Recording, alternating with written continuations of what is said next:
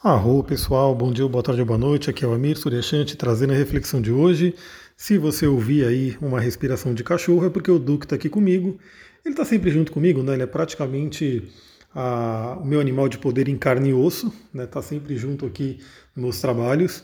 E vamos falar um pouquinho, vamos aproveitar, né? Novamente, quero agradecer aí a todo mundo que tem dado feedback sobre essa, esse novo projeto que eu comecei, né? Essa nova, um novo quadro lá no Instagram de todo dia pela manhã dar uma olhada em como é que vai ser o tom do dia, principalmente falando sobre os, os aspectos da Lua, mas também, por exemplo, hoje, né, falamos sobre Mercúrio, enfim, trazer aquele aspecto rápido, aquela dica rápida para você usar no dia a dia.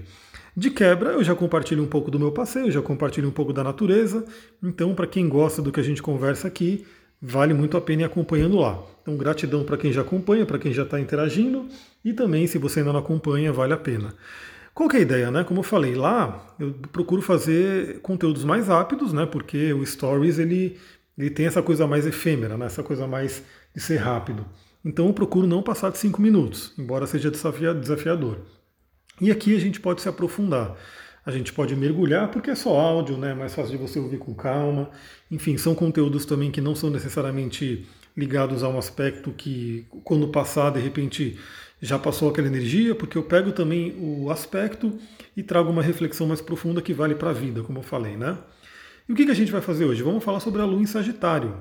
Né? Primeiramente, explorar um pouquinho mais esse arquétipo de Sagitário, que é o, o centauro, né? aquele centauro que é um arqueiro, ele tem um arco e flecha. Então, Sagitário é um arquétipo muito interessante, signo regido por Júpiter, ligado aí aos assuntos da casa 9, uma casa muito ligada à espiritualidade, à filosofia, e aí, novamente, né?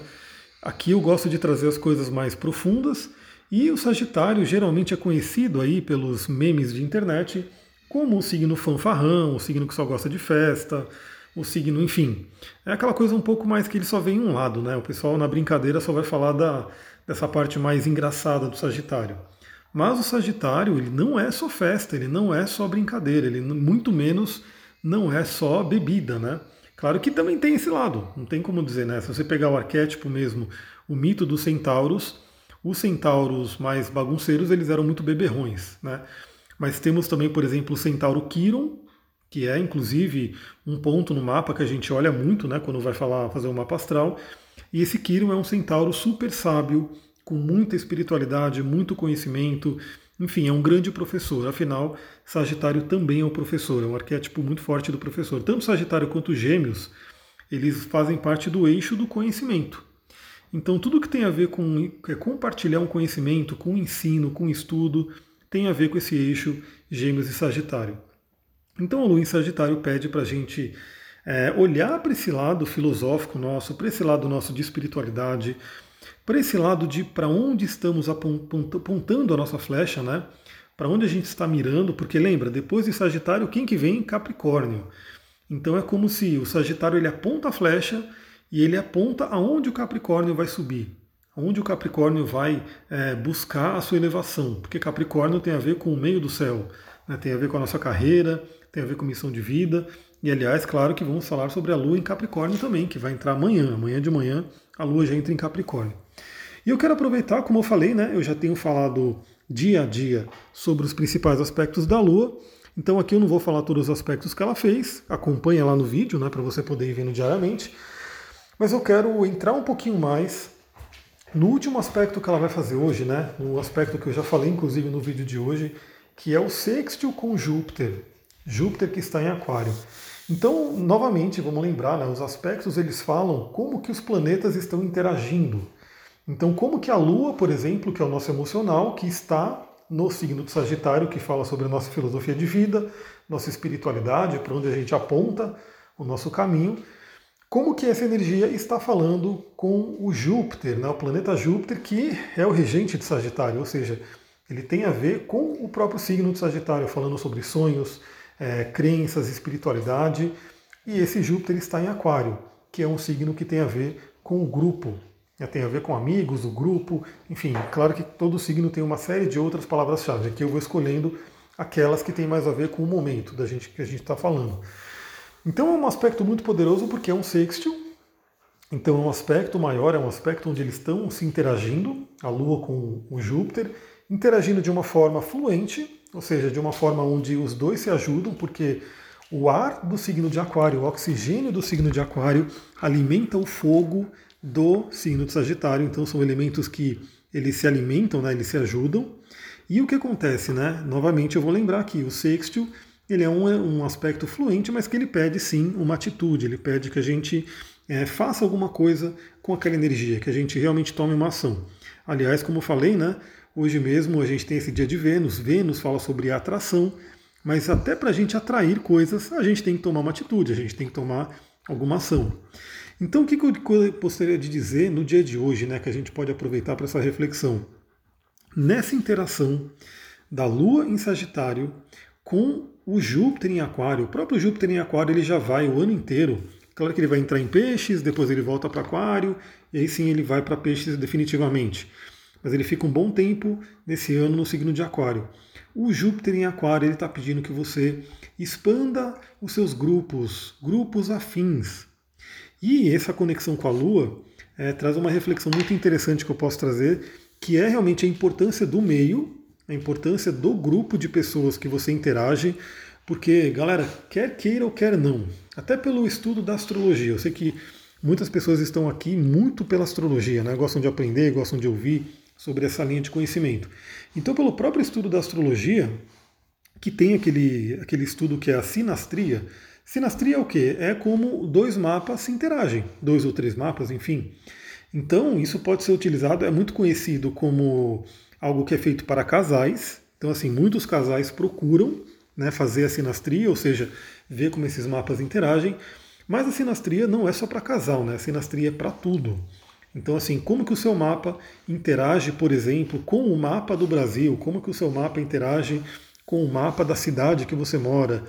Como que o seu mapa interage, de repente, com o mapa de uma empresa que você trabalha? Como que o seu mapa interage com o mapa do seu pai, da sua mãe? E assim vai, né? E aí tudo pode ser é, ver essa, essa relação, como que se interage. E aí, obviamente, a gente vê que por quê, né? Aí você até explica por que, que para algumas pessoas você tem uma conexão muito forte, seja ela fluente ou desafiadora, e para algumas pessoas não tem uma conexão tão forte, não faz tanta diferença ela na sua vida. Justamente porque possivelmente a pessoa que tem uma conexão muito forte, o próprio mapa dela tem uma conexão forte com o seu mapa. E a outra, por exemplo, que é uma conexão mais fraca, de repente não tem uma interação muito exata, né? não faz aspectos, enfim, não tem uma coisa muito ligada entre os dois. Então a dica que eu queria dar para todo mundo nesse dia de hoje, que é sexta-feira, o dia de Vênus, é o famoso TGIF, né? Thank God Friday. Aliás, Friday, né, que eu falei, Friday vem de Freya, a deusa Freya, que é uma deusa que é mais ou menos equivalente, tem a ver com a energia da deusa Vênus, Afrodite.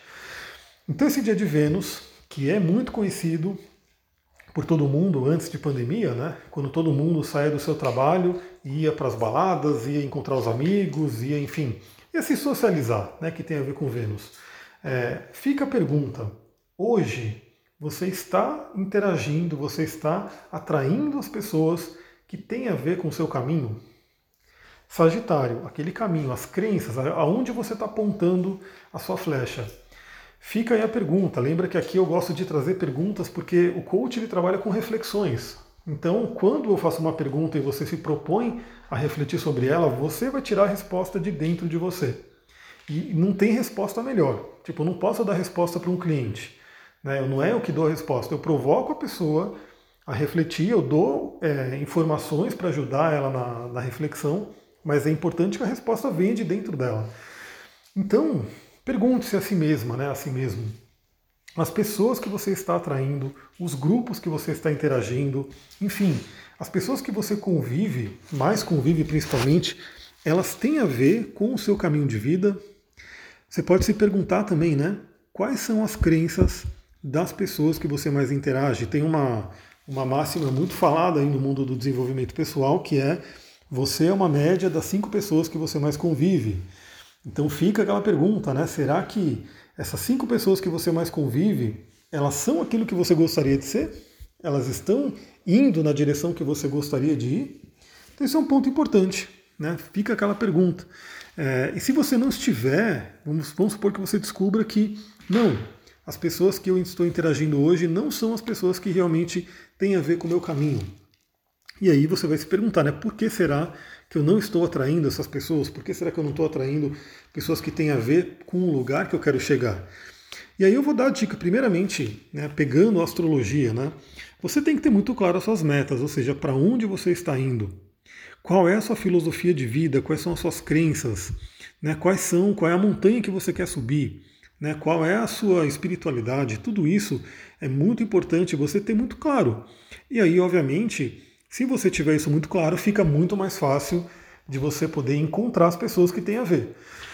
Então vamos supor que você está buscando, por exemplo, eu atendi uma pessoa né, nos últimos dias que queria entrar no mundo da magia natural, né, que seria aí. Aí eu apontei para ela alguns caminhos. Então, assim, ó, se você quer entrar no mundo da magia natural, ou seja, ela tem claro o caminho que ela quer seguir, eu pude apontar para ela livros, conteúdos, pessoas, grupos que poderiam ter a ver com essa energia que ela não conhecia e não estava interagindo ainda. Então, se você tem isso bem claro, fica muito mais fácil você poder olhar ao redor né, e verificar quem que você poderia buscar, né, quais são as pessoas, porque o ser humano, novamente, eu gosto de repetir isso, isso tem muito a ver com a energia de aquário, o ser humano é um ser gregário. O ser humano ele precisa de interação e ele se fortalece com a interação. Ele evolui com a interação.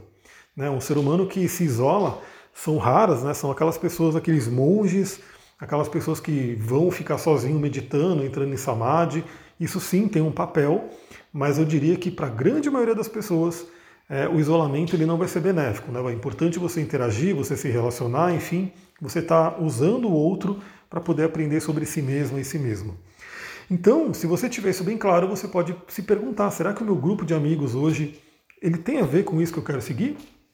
E se não tiver, por que não procurar outras pessoas?